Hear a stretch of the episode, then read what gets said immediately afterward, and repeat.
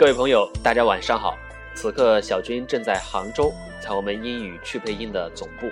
今天非常高兴来到了这里。英语趣配音是一款非常好的学习英语的软件。这些年非常喜欢英语，非常喜欢英语学习软件。我个人使用了上百种软件，综合所有的软件，给我体验感最棒和学习英语趣味最多的就是英语趣配音，推荐给大家。然后今天给大家读一篇文章。吴晓波自由与理想。吴晓波是我非常喜欢的一个呃财经界的人物，他呢办了一个吴晓波频道，是一个自媒体，很受欢迎，推荐大家关注一下。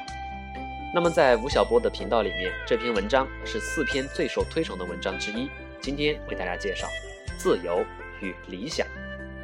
在我们这个国家，最昂贵的物品是自由与理想，它们都是具体的。都是不可以被出卖的，而自由与理想，也不可以被互相出卖。我进大学听的第一次大型讲座，是在复旦四号楼的阶梯教室，因为到因为到迟到了，教室里满满当当都是人，我只能挂在铁架窗台上，把脖子拼命往里伸。那时是一九八零中期，存在主义刚刚如同幽灵般的袭入畸变中的中国。一位哲学系的青年讲师站在台上，他非常激动，大声地说：“上帝死了！”如今想来，我成为一个具有独立意识的人，大抵是在那个复旦的秋夜。我不再隶属于任何意识形态、任何组织和机构，甚至国家。我是一个属于自己的读书人。无事袖手谈性情，有难一死报君王。这段诗句也是大学图书馆里读到的，不记得是哪本书了。但是过目即不忘，耿耿于怀。当时就想，中国书生的千年局促与荒诞就在这十四个字里边。我们这一辈应该学习做一个没有君王的书生。在大学对这样的真空状态下，当一个思想自由的读书人似乎是容易的，对社会无所求，社会对你一无所扰。可是出了校门，后来的二十多年。却是一天接一天的不容易。大学毕业是一九九零年，这个国家好像一夜之间被推进了商品化的浪潮当中。大概是一九九二年前后，一位熄灯之后阔谈康德和北岛的上铺同学，突然给我打电话，说他在新疆弄到了上好的葡萄干，如果在南方能找到通路，可以发上一笔上万元的大财。又过几周，一位厦门的同学来信说。杭州海鲜市场的基围都是虾，然后从厦门空运的话，问我能不能联系一个下家去电视厂采访。厂长从上衣口袋里掏出一张盖了原章的条子，凭这个买彩电可以便宜三百元，相当于我两个月的工资。还有一次，陪一位饮料公司的老板见市里的副市长，副市长一表人才，气势傲盛，两方坐定。我方老板突然从包里掏出一个半块砖头大小的摩托罗拉，然后小心翼翼地竖在茶几前。当时副市副市长第一次亲眼目睹此物，在当年他相当于高级公务员十年工资。我分明感觉到那个市长的气势硬生生地被压下了半个头。那个年轻的我握着一管钢笔的书生，夹在政商之间。猛然又想起性情与君王。到了年底，单位把大家召集起来谈明年的工作目标。轮到发言，我说：“明年的目标是挣到五千元稿费，做半个万元户。”四周的叔叔婶婶辈们齐齐把无比诧异的目光射向了坐在墙角的我。后来的几年里，疯狂的写稿子，为单位写，为单位外的报纸、电台写。为企业写新闻通稿、汇报材料、讲话稿，甚至情况说明；为广告公司写报纸文案、电视广告脚本，再然后写专栏、写书，一本接一本的写。那些年，我开始信奉这样一句格言：作为知识分子，你必须有一份不以此生为生的职业。罗斯福的这句话里有一种决然的挣脱，他告诉我。读书人应摆脱对任何外部组织、人生和物质的依附。同时其职业选其职业选择应该来自兴趣和责任，而与生存无关。这是一种来自西方的价值观，最远可以追溯到亚里士多德。他将具有道德行为能力的人局限于有产男性公民，即无恒产则无自由，无自由则无道德。在一个一切均可以用财富量化评估的商业社会里，思想自由不再是一个哲学名词，而是一种昂贵的生存姿态。它是基于财富的自由。一九九零年代末，房地产突然趋暖。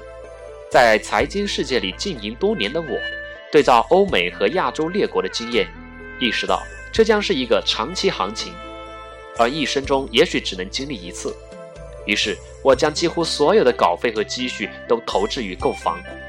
这是一个特别单纯的行动，无需寻租，无需出卖，你只要有勇气和略懂一些货币杠杆的知识。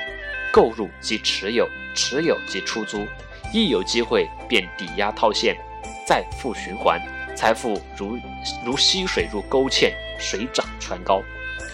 两千零三年，我决定离开服务了十三年的单位，那时是中国财经媒体的黄金时代。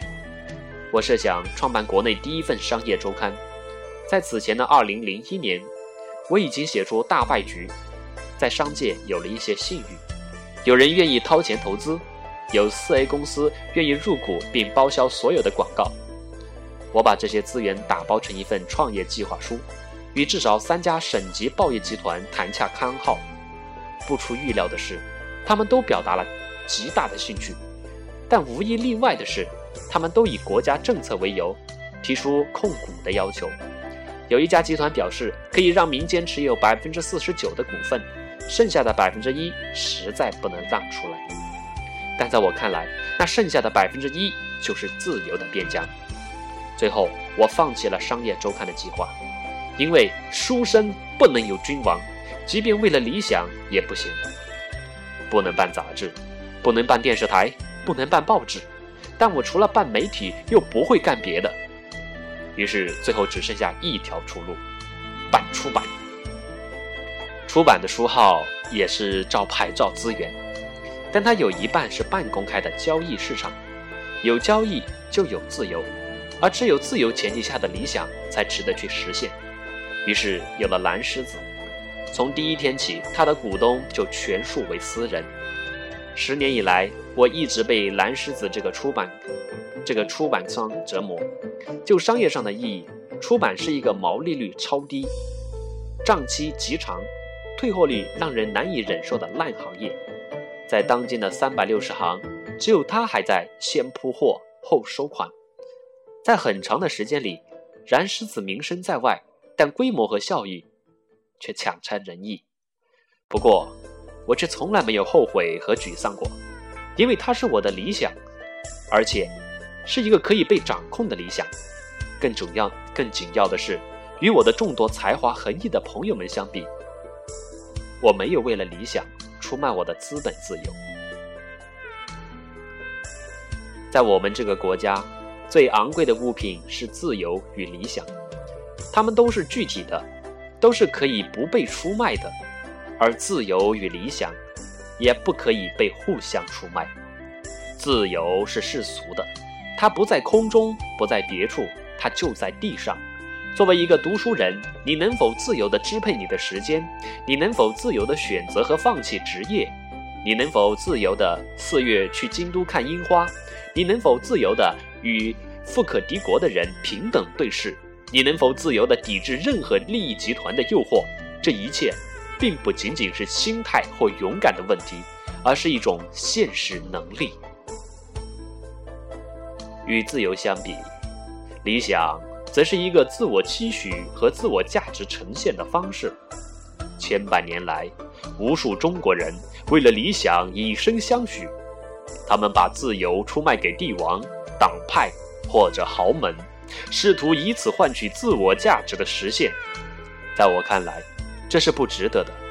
理想是一个人生的泡沫，可大可小，可逐步实现，也可不实现。但是，自由不可须臾缺失。加缪在《西西弗神话》这本书里面论及人的荒诞性，他曾说：“一个人始终是自己真理的猎物，这些真理一旦被确认，他就难以摆脱。那么，一个人能否拥有与之制衡的能力？”加缪提供了三个结果：我的反抗。我的自由和我的激情。好，感谢大家收听本期的文章。在今天，有朋友提出我们以往的节目这个语调过于平淡，也有朋友说我们的语调过于重，有一种教训的意味在里面。好，我们这是一个自媒体，是一个人人可以发出声音的时代。非常感谢大家给我提供宝贵的这一个反馈建议和意见。然后呢，我们也创办了一个微信公众号，叫“天天向上”。大家在微信公众号里面查找就可以添加，能看到小军的头像。好，感谢大家，我们一起成长，拜拜。